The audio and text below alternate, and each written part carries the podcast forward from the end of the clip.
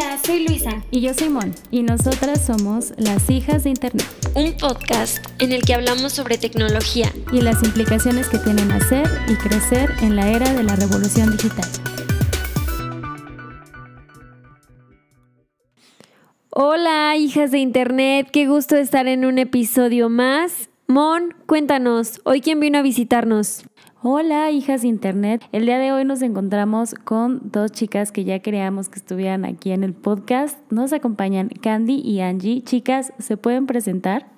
Hola, por acá Angie. Qué emoción, la verdad, ya estar acá con las hijas de Internet. Yo moría de ganas de estar por este espacio, así que muchísimas gracias por la invitación. Y pues yo soy Angie Contreras, yo soy comunicadora feminista, soy parte de la Asociación Civil Cultivando Género que se encuentra acá en el Bajío, estamos bien cerquitas. Y también, bueno, junto con Candy, Mariana y Dani, eh, hicimos la investigación Chidas en línea y pues ya desde hace algunos años por ahí dando rata en este mundo de la gobernanza Internet desde diferentes eh, proyectos, organizaciones, quemándolo todo desde la Internet feminista. Participo en un podcast que se llama Pinta Violeta, en donde también hablamos de feminismo. Hola, yo soy Candy Rodríguez, soy parte del proyecto Chidas en Línea y a la par formo parte de algunas otras colectivas y organizaciones soy parte de Acoso Online, que es una plataforma que brinda información sobre difusión de contenido íntimo sin consentimiento. Soy parte de Ciberseguras y de Colectiva Mecha.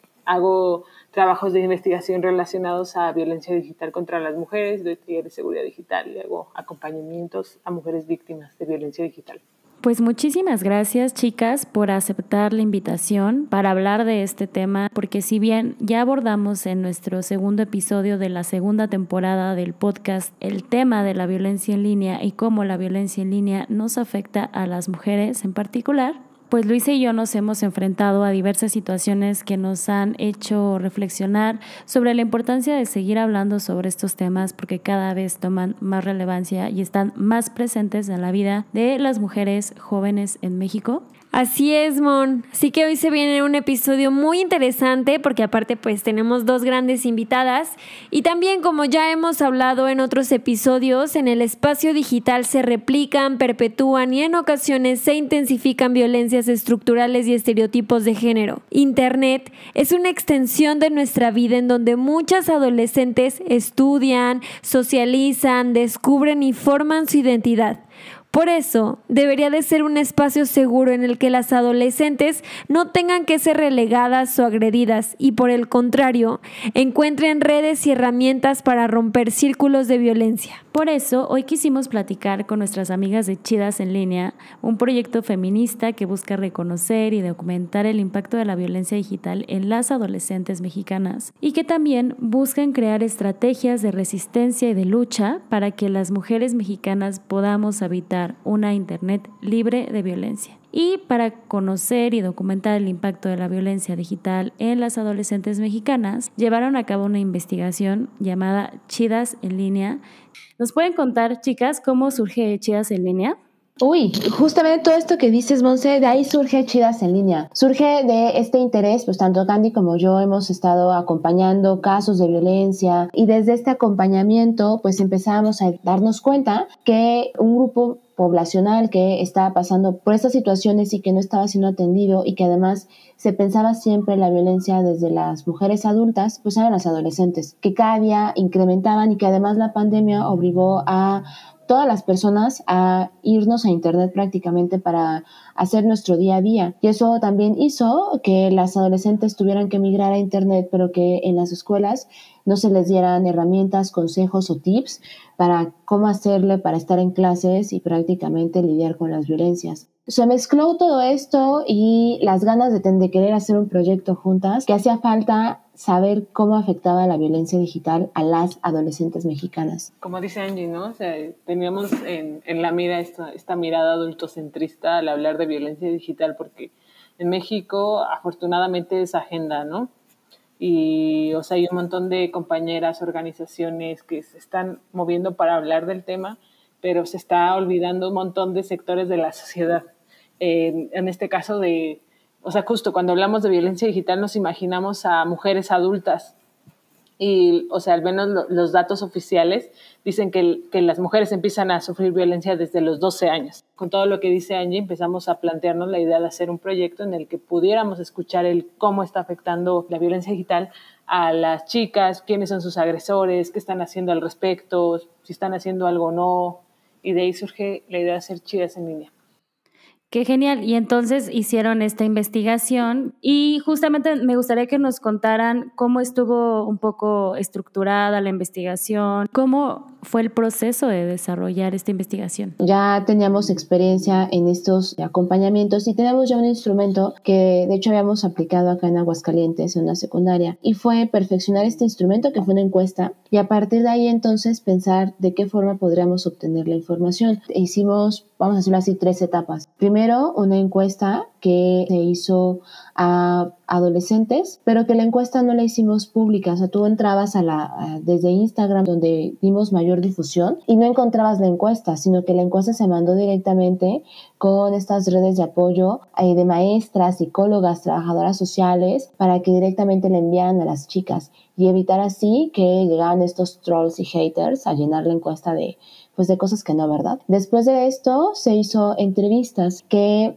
ahí convocamos a las chicas, fue de, bueno, ya nos conocen, ¿quién quiere platicar con nosotras? Porque si bien los números son muy importantes, también escuchar las historias de las chicas nos ayudan a, entender a, a mayor profundidad qué nos están diciendo estos datos. Y eso te hace entender entonces que la violencia no solamente se queda en un número que ya llenaste en el formulario del C4 o de la Fiscalía, sino cómo afecta a las vidas de chicas que apenas están empezando justamente a vivir estas vidas. Angie y Candy, antes de continuar, yo quiero agradecerles y felicitarles por esta chambota que se aventaron, que se están aventando todavía.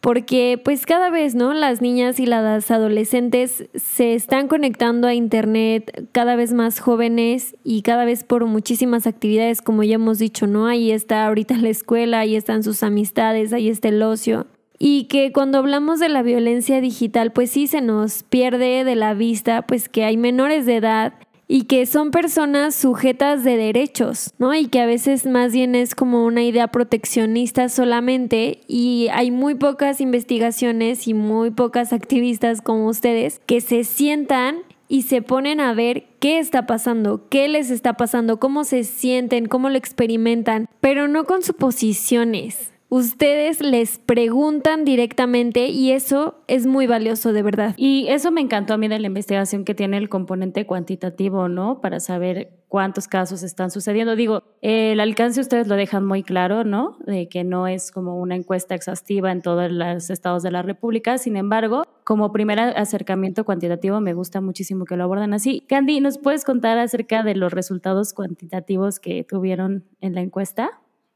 Sí, de hecho, o sea, es bien interesante y yo creo que fue que logramos un trabajazo, ¿no? Porque pues éramos en el equipo prácticamente cuatro personas y con las redes que logramos conformar, eh, bueno, logramos levantar en todo el país 245 encuestas completas y también esto, la encuesta era muy larga y en cierto punto hasta tediosa y bueno, logramos que se levantaran 245 respuestas completas y me parece que fueron como 403 incompletas.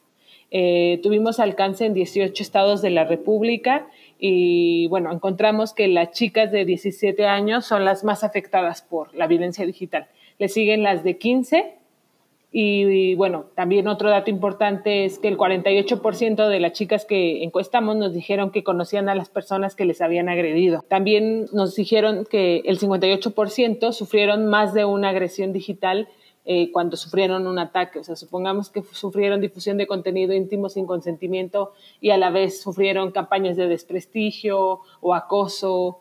Entonces, eso también es importante, ¿no? Porque no solamente fue una forma, una modalidad, sino se fueron presentando un montón durante los ataques. El ataque que más sufren las chicas es acoso y le siguen las expresiones discriminatorias. También nos dijeron el 66 que no denunciaron lo que les había pasado. De este 66, 75% nos dijo que, que no, no, denunciaron porque no conocían ningún protocolo para poder hacerlo, ya sea como en la escuela, en plataformas o de manera legal, no sabían cómo denunciar Y, y, de este resultado, el 68% nos dijo que sufrieron consecuencias en su día a día. Y bueno, estas consecuencias puede ser que hayan cerrado sus redes sociales, que dejaran de asistir a clases, que cambiaran también algunos hábitos como en torno a su seguridad física y digital, pues a la vez también sufrieron eh, otras formas de violencia en sus escuelas, como pudo haber sido acoso, bullying,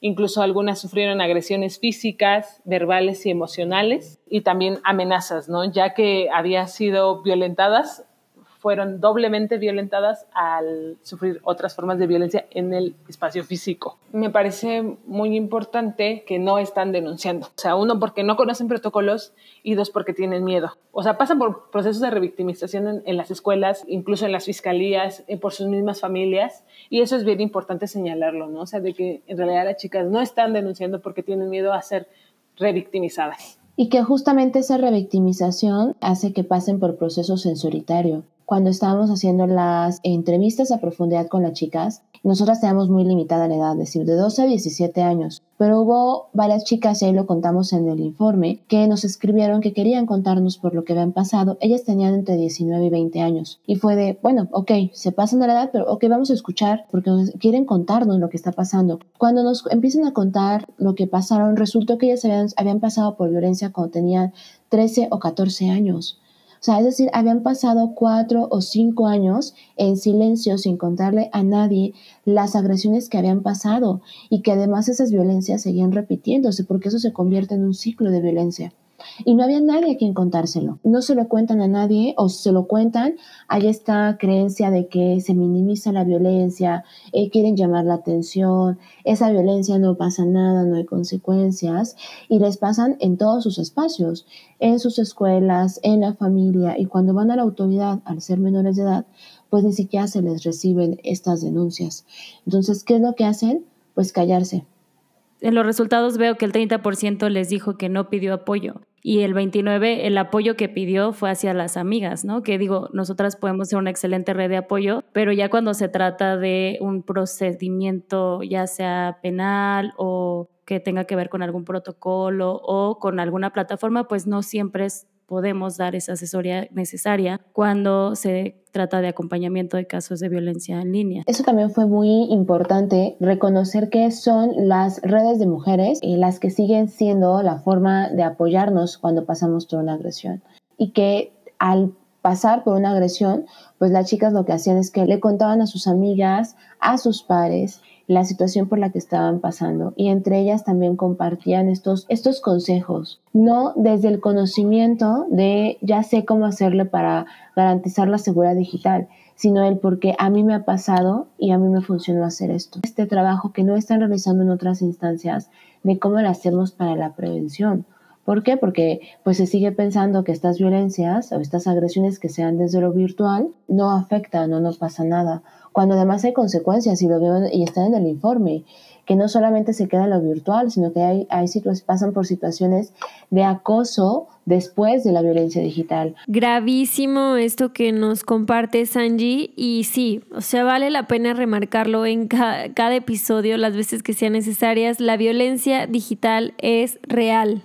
Claro, y me pueden contar un poco más sobre qué encontraron en este componente cualitativo cuando se acercaron con las chicas, justamente a través de este acercamiento directo, cuáles fueron como las historias más comunes que escucharon.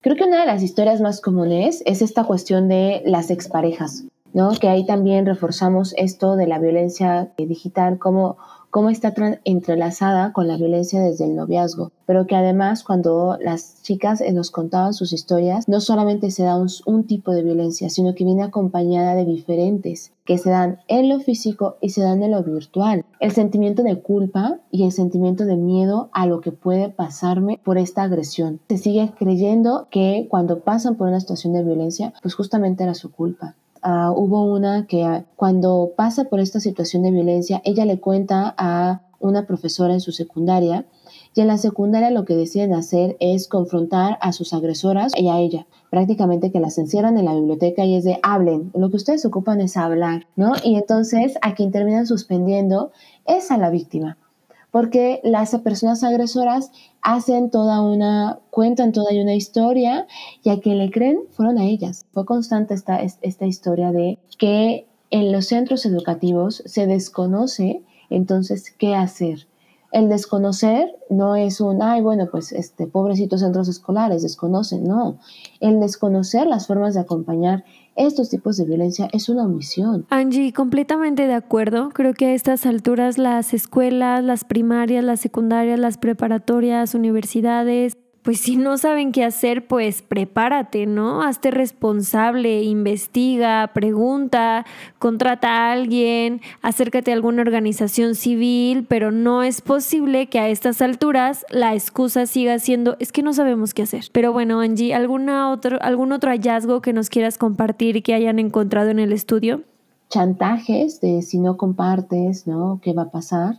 Fueron las que más estuvimos, las que más escuchamos, e historias que era la primera vez que lo contaban, que eran agresiones que les habían pasado meses atrás y que justamente no tenían espacios donde platicar estas agresiones sin que pasaran por una revictimización. Ellas, más allá de esta justicia punitivista, lo que querían era ser escuchadas, contar sus historias porque a mí me pareció increíble la respuesta que tuvimos justamente cómo le vas a contar a una persona desconocida pues lo que te pasó. Y tuvimos respuesta. O sea, si no me equivoco, fueron 15 historias que chicas que dijeron, sí, yo les quiero contar. Y que además todas estaban convencidas de que a partir de lo que habían pasado querían ayudar a otras. Sí, eso fue súper común, o sea, lo que dice Angie, ¿no? Eh, y también la difusión de contenido íntimo no solo fue por expareja, sino también hay otra historia en la que es por parte de las compañeras que le toman la fotografía a, la chica en los vestidores y se hace viral. Y la misma historia, ¿no? La confrontaron, ella fue la que la expulsaron, la trataron como el bicho raro porque era distinta a ellas, incluso también la suspendieron y le dijeron que era porque ella era inteligente, ¿no? Y las otras no. Esto fue bien común a mí me parece muy importante lo que dice Angie, de que genuinamente eh, a partir de lo que les pasó están, están buscando ayudar a, otras chicas, ¿no? O sea, de que no se queda como en, en, esta sensación de como de miedo, sino todo lo contrario. Y muchas eh, hablaban de que era porque estaban teniendo acercamientos al feminismo. A mí me parece impresionante que chicas de 14, 15 años, de 15 a 19 años, estén generando estas redes para ayudar a otras compañeras que están en la misma situación que ellas, que incluso son más jóvenes, ¿no? Eh, no sé, nosotras a esa no estábamos pensando en esto. Y, a mí me parece increíble que estén, que estén generando redes de apoyo entre ellas mismas y como dice Stanji, ¿no? Que sea el apoyo a lo mejor en seguridad digital, que no lo hacen porque quieran eh, enseñar seguridad digital, sino solamente están compartiendo tips para que no les vuelva a pasar o no les pase a más personas. Y hacia ahí va mi siguiente pregunta sobre qué es lo que hacen una vez que sufren de la violencia en línea, de porque vi que pueden ir desde estrategias de ciberseguridad, pero también pueden ser respuestas de alejamiento de, o distanciamiento de, de las plataformas. El distanciamiento de las plataformas sí son medidas que toman las chicas de primer momento porque están asustadas. Eh, sin embargo, lo que dice Angie, ¿no? O sea, muchas de ellas están buscando que las escuchen, o sea, compartir lo que les pasó. Y también hablan mucho ellas de que es importante de que las escuelas este, les hablen de, de esto, ¿no? Que hagan campañas de prevención. Ellas hablan mucho de la prevención, no de actuar ya que pasó, que se hable de violencia digital en las escuelas. También Luis y yo, eh, como les comentaba al principio, hemos estado en momentos en los que hemos estado hablando de estos temas, problematizando estos temas, y se nos han acercado adolescentes y nos han dicho, oigan, ¿qué hago si la escuela no me, no me responde, ¿no? si no hay un protocolo, si no tengo a quién contarle? Creo que es importante también que empecemos a hablar de las soluciones o de las posibles soluciones ante estos problemas que están presentes y que van a seguir presentes en los próximos años. Justamente algo de lo que hicimos en el informe es que las recomendaciones que hicimos son justamente las recomendaciones que las chicas hacen. Yo les invito a que lean esta parte de escucha a las adolescentes mexicanas. A ver, gente, ellas están diciéndonos qué es lo que están identificando, que está fallando en la forma de, de, impartición de justicia pensado desde los centros educativos, desde las familias y desde el Estado, porque también hablaban de la falta de seguimiento, por ejemplo, que se hace desde las unidades cibernéticas. Oigan, a mí me encanta esto porque a veces tenemos la visión de que nosotras como adultas les vamos a decir o les vamos a proponer a las niñas y a las adolescentes cómo deben de enfrentar las cosas, qué deben de hacer y tenemos como esta visión de proteger y de cuidar siempre. Muchas veces son ellas las que nos dan las luces verdes y nos dicen por dónde ir y nos cuentan cómo ven las cosas, qué les gustaría que pasara. Y creo que es algo también muy valioso de la investigación y de la visión que tienen ustedes dos y que ahí está ya la información. O sea, las que han sido lamentablemente víctimas están diciendo y están alzando la voz para decir, ¿sabes qué? No estás haciendo todo un trabajo. Y que viene desde cuestiones tan, podremos pensarlo como tan sencillas y entre comillas, de, a ver, escucha. Una escucha activa, no interrumpas y créele a las chicas. Yo creo que el problema no son las adolescentes, somos las personas adultas. Docentes, mamás y papás, tías y tíos, autoridades de cualquier nivel, escuchen primero. Y a partir de ahí entonces, ya es toda esta serie de cómo estamos pensando en acompañar a las chicas, desde poner una denuncia, pero también el decirles, a ver, podemos eliminar, bloquear el contenido, podemos decirles, sabes qué, no estás sola, vamos a platicar. También está desde esa otra parte que no se está haciendo. Se nos están yendo generaciones prácticamente donde, como lo que sucedía con el tema de la educación sexual, que se estaba infundiendo una idea de miedo y de prohibición en una práctica que es tan común como acceder a Internet. Sí, o sea, lo que les decía hace un momento, ¿no? O sea, ellas específicamente están hablando de prevención. O sea, ellas no quieren meter a la cárcel a la gente que les está haciendo daño.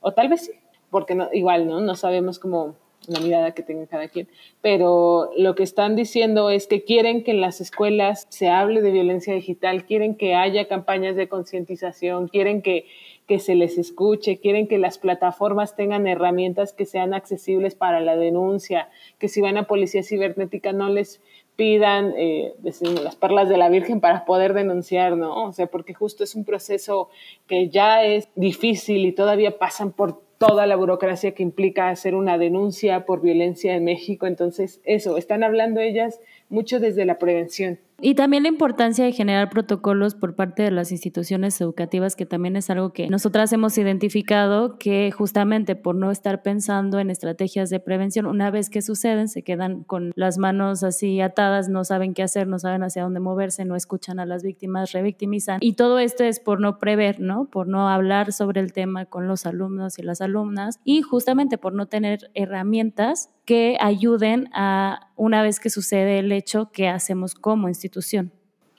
Claro, y que en realidad es obligación de las instituciones, o sea, crear esos protocolos, porque ya es un problema que está, o sea, y no van a tapar el sol con un dedo. O sea, eh, la violencia digital ya está en las aulas.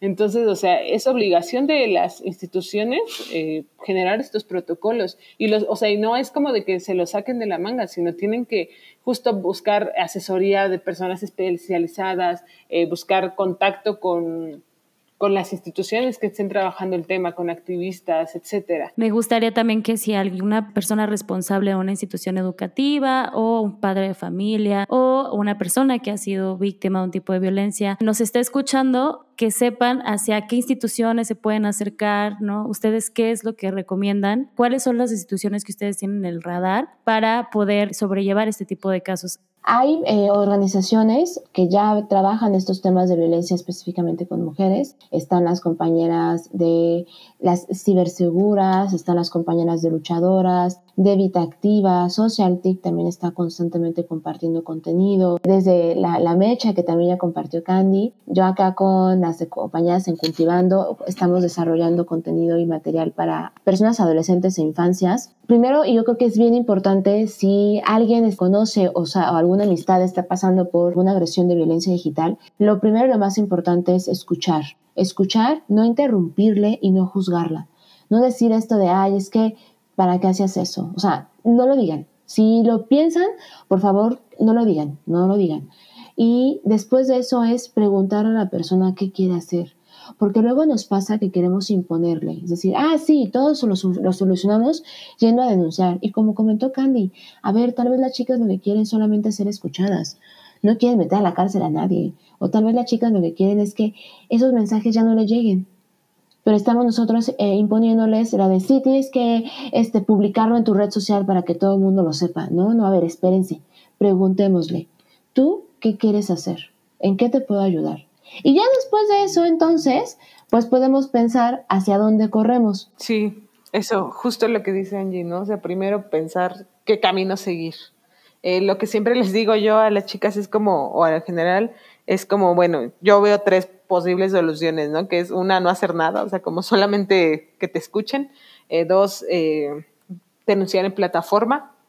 Hay un montón de, de, materiales que puedes encontrar. Incluso en Acoso Online tenemos el cómo denunciar a plataformas. También las compañeras de Aurora, que son chilenas, han hecho muchas guías sobre cómo denunciar contenidos en diversas este, plataformas que es el proyecto Somos Aurora. También otra puede ser denunciar a, a, las instancias correspondientes, ¿no? Pero lo primero es que no les obliguen a hacer nada que no quieran hacer. O sea, ya pasaron por un proceso duro y todavía las quieren aventar al ruedo, ¿no? Entonces, primero eso.